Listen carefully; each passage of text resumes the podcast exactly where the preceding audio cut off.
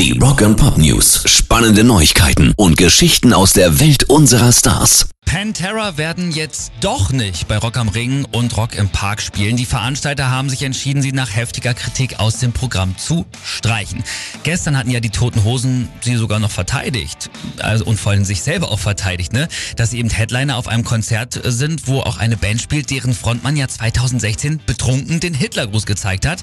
Sie haben gesagt, dass man nach mehreren Entschuldigungen und dann ja auch sieben Jahren tadellosen Verhalten auch mal zweite Chancen geben müsse wie es ja weltweit sehr vielen anderen, äh, weltweit machen das ja viele andere Festivals auch so. So, und ähm, Rock am Ring haben jetzt aber wohl der Kritik nachgegeben, gab es ja von Fans, sicherlich auch von anderen Bands und haben eben Pantera gestrichen. Ist auch natürlich schade für viele Fans, die Pantera nochmal sehen wollten.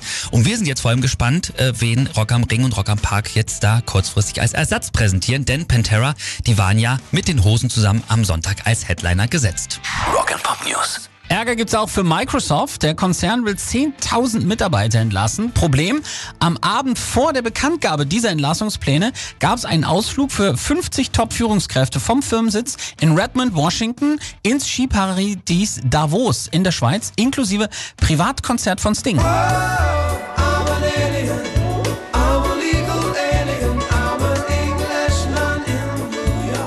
Die Konzernführung räumte nach heftiger Kritik ein äh, unglückliches Timing ein und versprach ein umfassendes Abfindungspaket für die Mitarbeiter, die gehen müssten, um dem allgemeinen wirtschaftlichen Abschwung Rechnung zu tragen. Ja, natürlich.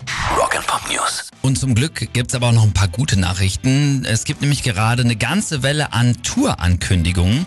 Nickelback gehen im Juni genauso auf Tour wie Kansas. Die wollen ihr 50-jähriges Bandjubiläum zusammen mit ihren Fans feiern. Ebenfalls im Juni übrigens dann ähm, beide erstmal nur im, in Nordamerika unterwegs. Aber eine Ausweitung nach Europa ist sehr wahrscheinlich. Und obendrauf haben auch noch Disturbed ihre Europatour bekannt gegeben.